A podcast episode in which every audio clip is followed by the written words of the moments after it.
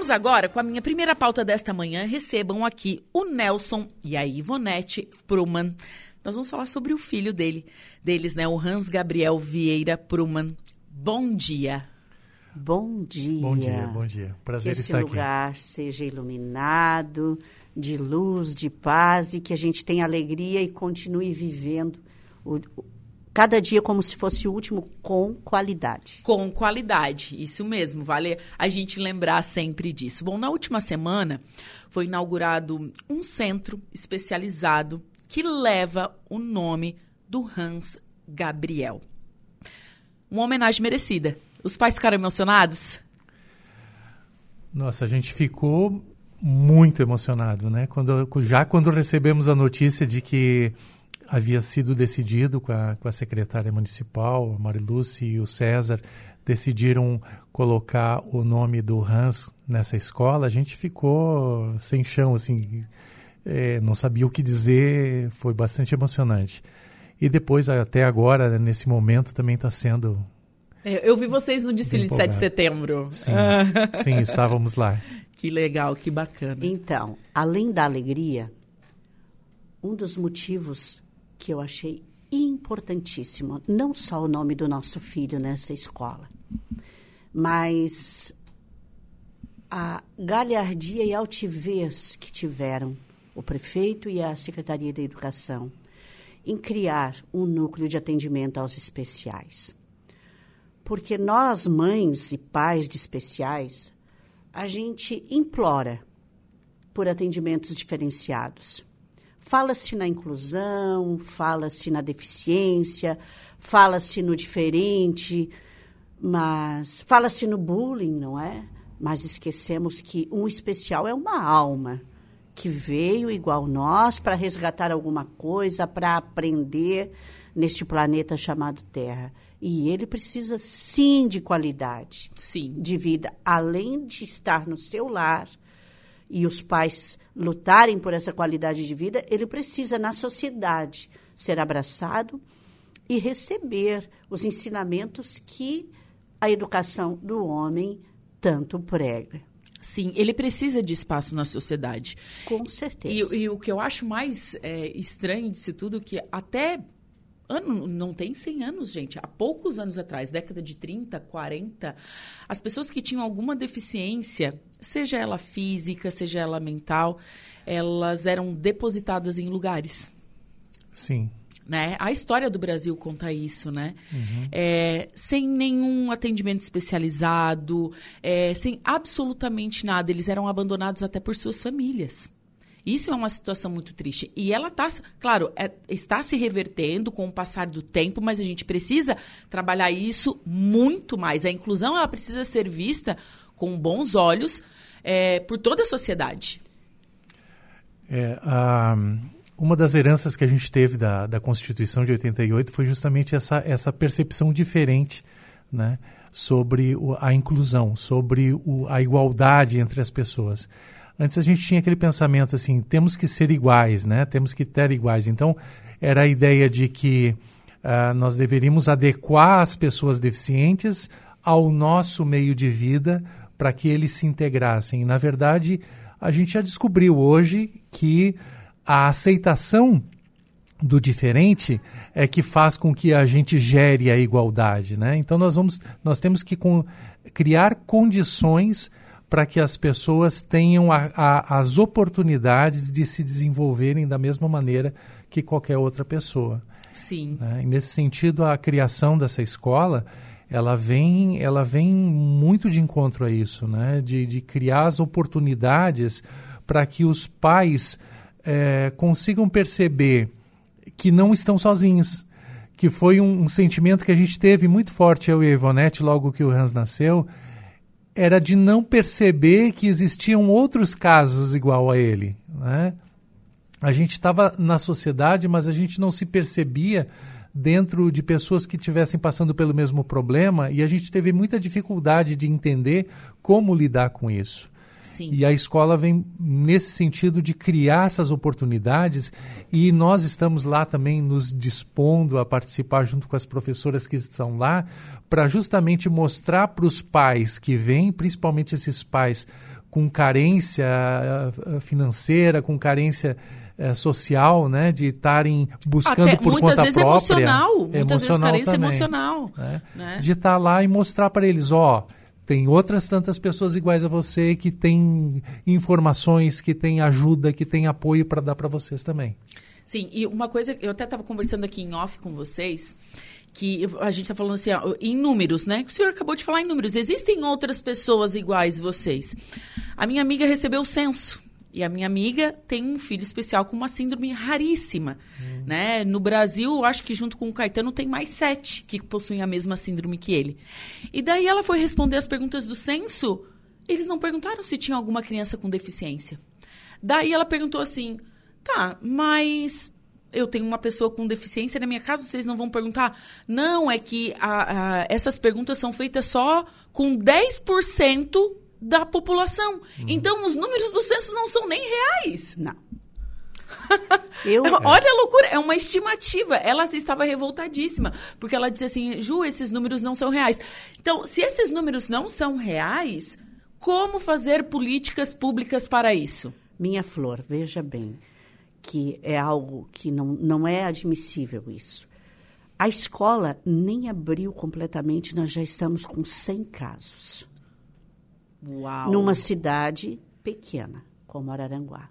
Nossa. Fora os que já estão na APAI, que já estão na inclusão do Castro Alves, que já estão, assim, as professoras tentando adaptar nas salas de aula, porque falou-se assim, abriu a inclusão, abriu a inclusão.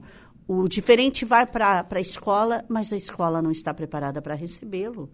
Porque o diferente, ele é diferente em tudo. Na mesa, na cadeira, no alimento, no trato, na higiene, na fraldinha, na água. É, o diferente é diferente em tudo. No amor. No amor. Por quê? Porque às vezes o auxiliar, pela necessidade de um salário, se coloca à disposição de ser um auxiliar, que graças a Deus eu não tive essa experiência com meu filho todas foram maravilhosas. Não digo nada de nenhuma. Meu filho ficou estudando até os 18 anos, dentro do Castro Alves. Cada, cada ano era uma auxiliar. E eu vou dizer para ti, todas, não é, Nelson? Sim. A gente não pode reclamar de nenhuma. Ele todas foi uma pessoa muito amada. Muito. O Hans era um ser humano assim. Nunca acordava triste. Chorar só se fosse uma dor assim imensa ou por emoção. É por emoção. Ele era muito emotivo. Dor ele suportava. Ele era uma pessoa que adorava rir das coisas, sabe? Se tu contasse algo, uma piada perto, porque ele não falava, ele era uma pessoa 100% dependente. Sim. Mas ele tinha o cognitivo dele um pouco preservado. Uhum. Então ele não falava, mas a expressão facial dele era encantadora, sabe? E se você contasse uma piadinha perto dele, ele entendia, ele se dobrava de rir. Ele sabia que ele ia para a escola. Lá na escola era uma briga com os amiguinhos de sala que acompanharam ele todo o período para brincar com ele na hora do recreio. Para empurrar aquela cadeira, para contar uma história, para fazer uma piada. E ele tinha contrações musculares bem sérias, assim, o meu filho. Mas ele nunca foi. E, nenhum amigo excluiu ele do meio. Essa semana retrasada, me emocionei muito porque eu reencontrei. Imagina, meu filho foi embora com 18 anos. Hoje ele estaria com 20, 24. 24. Então eu encontro amigos com 24 anos, tá? Dizendo para mim, Dona Ivonete, o Hans na minha vida foi tudo. Eu aprendi com o Hans a dar valor nas mínimas coisas que a vida me oferece, principalmente o amor. Ele era uma pessoa que nos ensinava a olhar as coisas estranhas com beleza. Ele nos ensinava a compreender que ser pai, que ser mãe era algo muito importante e que sorrir então nem se fala. Sorrir era, era a ferramenta mais importante que o nosso filho carregava. Tudo para ele. Eu não tenho uma imagem que eu tirei de Hans que ele estivesse sério. Toda Sempre vida sorrindo. Toda vida. É, é, eu, eu hoje, assim, na minha idade, eu já estou com quase 60 anos, completa agora em novembro, as mulheres escondem, eu não escondo. Porque ah, eu, eu também não. Aprendi muito já nesses meus 60 anos. E às vezes, assim, a gente tem aquelas coceirinhas no corpo, uma sede diferente, e eu passo assim na minha cabeça. Meu Deus, quantas vezes meu filho não teve isso?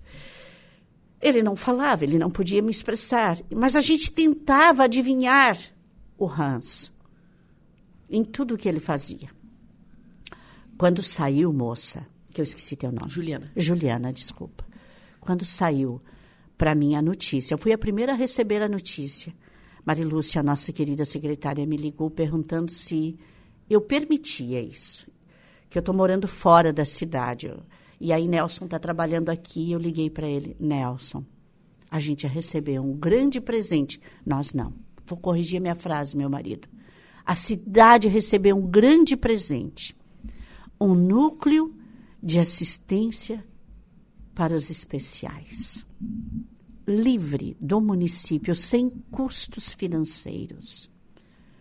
Eu estou desmaiando de alegria. E aí tu pensa, e tu sabe qual vai ser o nome? Hans Gabriel. Ele colou, disse: Meu Deus, que presente de Deus duplo estamos recebendo. Sabe por quê, Juliana? O pai especial e a mãe especial se tornam também pessoas carentes de afeto. Sim. Não que o nosso filho seja peso, porque cansavam de me perguntar: ai, que difícil deve ser para vocês. Nunca foi. Nunca foi. Eu juro para você, por tudo quanto é sagrado, o Hans Gabriel nunca foi peso para nós. Até porque fui uma mãe que sempre o incluía em tudo. Nós, eu, eu tinha o um restaurante no Caverá, que hoje é de minha irmã. O Hans Gabriel participava dos casamentos, dos bailes. Ele, eu, nós já tínhamos a, a, mesa cativa, eu e ele, de sentar para receber a, as pessoas que lá chegavam, dar carinho. Eu nunca escondi meu filho da vida. Nunca. Meu filho sempre foi uma pessoa que esteve junto da gente. Participativa. Sempre. Cansamos de botar o Hans no carro, naquele tempo não tínhamos shopping por aqui. Ir a Porto Alegre, no Praia de Belos, para mostrar para ele, porque ele amava desfilar naquele shopping, pela luminosidade. Se via algo bonito que ele queria, ele já expressava amava andar perfumado e de roupinhas sociais. Ele era exigente para isso. Amava tomar banho com o pai dele, sabe? A gente, por último, sem condições financeiras, porque tu sabe que o brasileiro sempre está se arrastando. Tá acabamos sempre apertado. alugando uma casa para ostentar nosso filho. Foi o ele não pôde aproveitar porque ele partiu em seguida. Mas tinha uma banheira, a gente entrava para dentro com ele, Nelson filmava a gente lá dentro brincando com ele, para dar para ele exatamente o que esse conforto de movimentos que ele poderia ter nessa terra, sabe? Mas de tudo isso que a gente ofereceu para ele, Juliana, o que mais fez diferença ao nosso filho foi o abraço familiar, que minhas irmãs, meus irmãos, meus sobrinhos tiveram, meus amigos, as babás dele, que foram extremamente especiais na minha vida, e o amor de mãe e pai. Sim. Porque Você, o amor tinham... é o que constrói a humanidade. Vocês tinham uma rede, eu penso assim, né? Vocês tinham uma rede de apoio muito forte, e ainda tem. Temos. É, daí eu fico pensando assim, daquela mãe solo, Uhum. Que o pai abandonou porque o é. filho tem algum problema. Justo. Que não tem rede de apoio nenhum. O quão importante é esse centro? Exatamente. Eu disse às professoras amadas, porque elas vão enfrentar.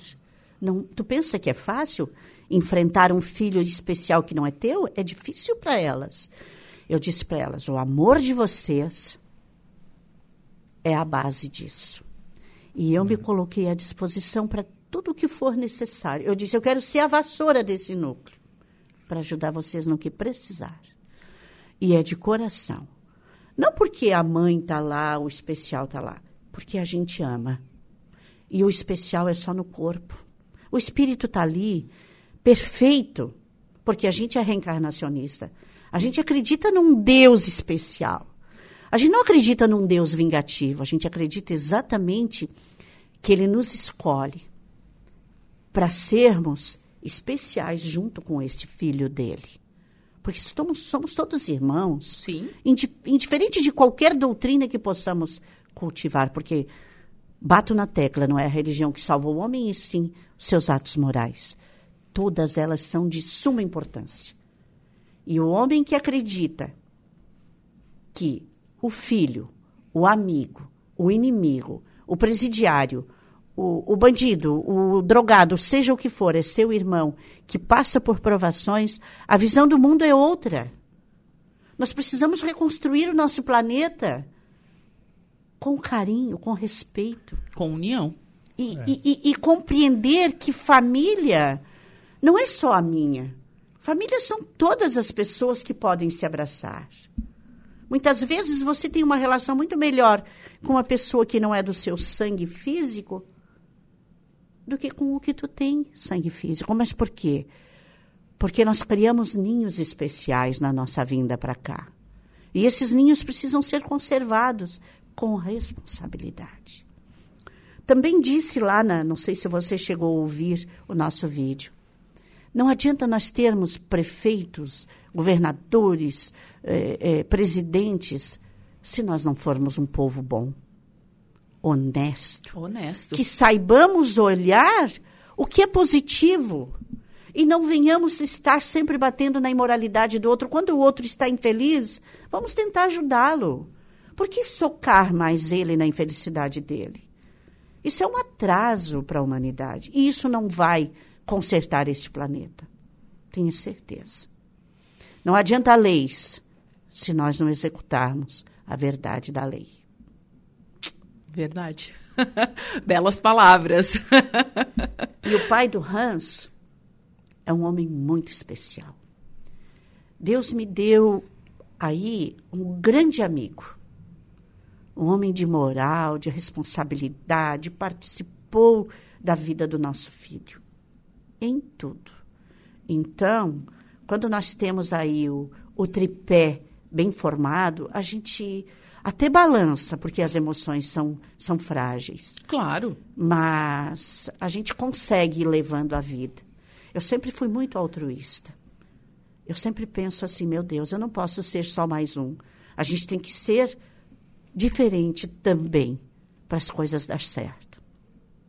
Agora vou deixar meu marido falar um pouquinho. É, discurso é ela, né? Não, eu, eu, já vim aqui sabendo que eu ia ficar só de segundo, pla segundo plano, o claro. senhor ficou hoje aqui na entrevista. Não, não, mas... Mas tu sabe o que é isso, mas... minha flor? Isso são os ensinamentos que a gente teve lá atrás, de pai e mãe. É. É, são as bases. A, a vida nos mudou, o Hans nos mudou drasticamente como pessoas também. É, né? A gente estava falando aqui em off, ele, ele, a doença dele quando ele foi acometido foi com um ano de idade. Sim, Isso. É. Foi uma uma, uma anóxia, uma teve, falta de oxigenação uma cerebral. Uma parada cardiorrespiratória numa anestesia, né, no, no, no primeiro ali. Sim.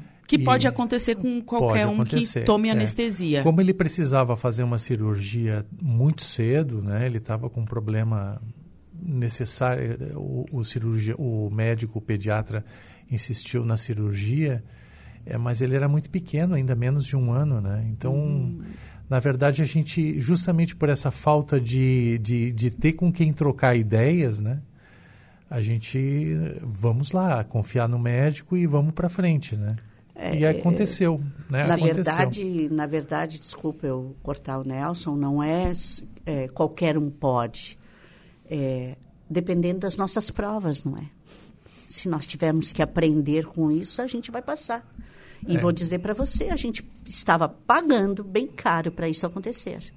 Então, não significa que era um SUS, era isso ou era aquilo. A gente teve que fazer uma rifa para fazer as coisas para o RAS. A gente não tinha dinheiro para isso também. Foi, foi bastante lutado. Não foi tão fácil financeiramente também. Nossa. É, foi uma mudança radical de Radical. percepção, mas a gente sempre teve a noção de que tudo na vida, por bem ou por mal, ela gera uma lição, né? E assim, a gente não pode passar por alguma coisa ruim que não seja um aprendizado. A gente tem que conseguir entender as circunstâncias, porque senão a gente vai cair naquela naquela armadilha, né? De começar a dizer que Deus é injusto, que Deus não nos ama igual a ama o outro, né? Sim, mas, mas o que, o que é, como eu posso falar? Ah, Pode passar muitas vezes esse pensamento na Ah, nossa com cabeça. certeza Com passa. certeza na trajetória de vocês, passou Ah. isso na cabeça de vocês. Não chegou a passar, tá? Não Eu quero te dizer, porque a- a- nós tivemos, nós temos uma base doutrinária do, do, do- do espiritismo que nos há um consolador dentro do espiritismo que nos alerta para isso, né? Sim. É, essas questões, essas questões assim passam por a questão do entendimento dos objetivos da vida. O que, por que, que a gente está aqui, afinal de contas? Essas perguntas máximas da humanidade, o que fizemos aqui, por que nascemos, né? Quais, qual é o nosso objetivo diante da vida? Isso o, o- a doutrina espírita nos acena com uma justificativa muito clara e muito simples, como a natureza o é, né? simples e, e clara. É, por que, que as coisas acontecem, por que, que elas estão aí, quais são os objetivos. Nada é de graça, né? nada acontece por acaso. Tudo tem um, um processo que visa o melhoramento de nós como seres humanos, como seres espirituais. né? E não é, meramente é, vinga- vingança ou, ou sofrer porque fomos incapazes ou porque nós estamos sendo malvados e por isso nós estamos recebendo uma, uma, uma punição em função disso. Não, a coisa vai muito mais além, tem que ser muito mais bem estudada, muito mais bem entendida. Então, a gente não teve em nenhum momento essa crítica assim, Deus é malvado, foi, Por foi que rude, fizeste por isso que comigo? fizeste isso comigo? É. Essa pergunta a gente nunca, nunca, nunca nos passou pela cabeça, entende? Mas sempre a pergunta era ah, tentar entender, né? Por que Será que que, isso estamos acontece? sendo bons? É, e daí Será que a assim, gente está conseguindo? diante, diante da dúvida de não saber o porquê, a gente tem que atender a resposta, fazer o bem sem olhar a quem, fazer entender e procurar, mesmo diante da dificuldade, continuar sendo uma boa pessoa, continuar sendo tratando as pessoas com a, da forma como a gente gostaria de ser tratado. Bom. Bom, já são 11 horas e um minutinho. Queria agradecer a participação de. Viu? Passou rápido? Muito 22 rápido. minutos. Tu me dá um minuto ainda? Dou, com certeza. Então, diante de todo este processo que a gente tem, e que eu, eu, eu sou espírita desde os sete anos de idade, sabe? É, já fundamos Casa Espírita em Araranguá, minha mãe, meu pai, a família. E hoje, junto com a professora Nívia, do, fundadora do Colégio e Faculdade Futurão, a gente está fundando ali no antigo colégio um templo chamado Núcleo de Assistência Espiritual Luz do Amanhã, que a gente vai inaugurar dia 19 de outubro. Eu quero pedir um, um retorno aqui um com vocês para falar sobre isso. Vamos. Exatamente vamos, para quê? Para que a gente também, isso tudo é gratuito. Nada vai envolver dinheiros, nada vai envolver nada. É amor mesmo, tá? Nem o copo de água que tomar lá você vai precisar é, tirar do seu bolso. Ali a gente vai executar muitas atividades, inclusive para a criança. Evangelização, ensinando. Essa reforma aí que o lar precisa, porque os pais estão, estão sofridos com essa mudança do planeta e não se adaptaram como pais. Então a gente está bem preocupado com isso. É, tudo que a gente aprendeu, inclusive eu ouvi de um mentor espiritual nosso, que aquilo que aprendemos não podemos guardar em- dentro de nós. Nós temos que tentar passar para o semelhante. Se ele aceitar, tudo bem, se não, paciência. Mas estamos ali abrindo dia 19 de outubro, se Deus quiser. Virei pintora, encanadora, tudo que é coisa, estamos reformando para isso. Tá com as mãozinhas até pintadas. Tô. Ah, Bem, não limpa. Meninas, eu desejo para vocês uma felicidade plena na vida de vocês.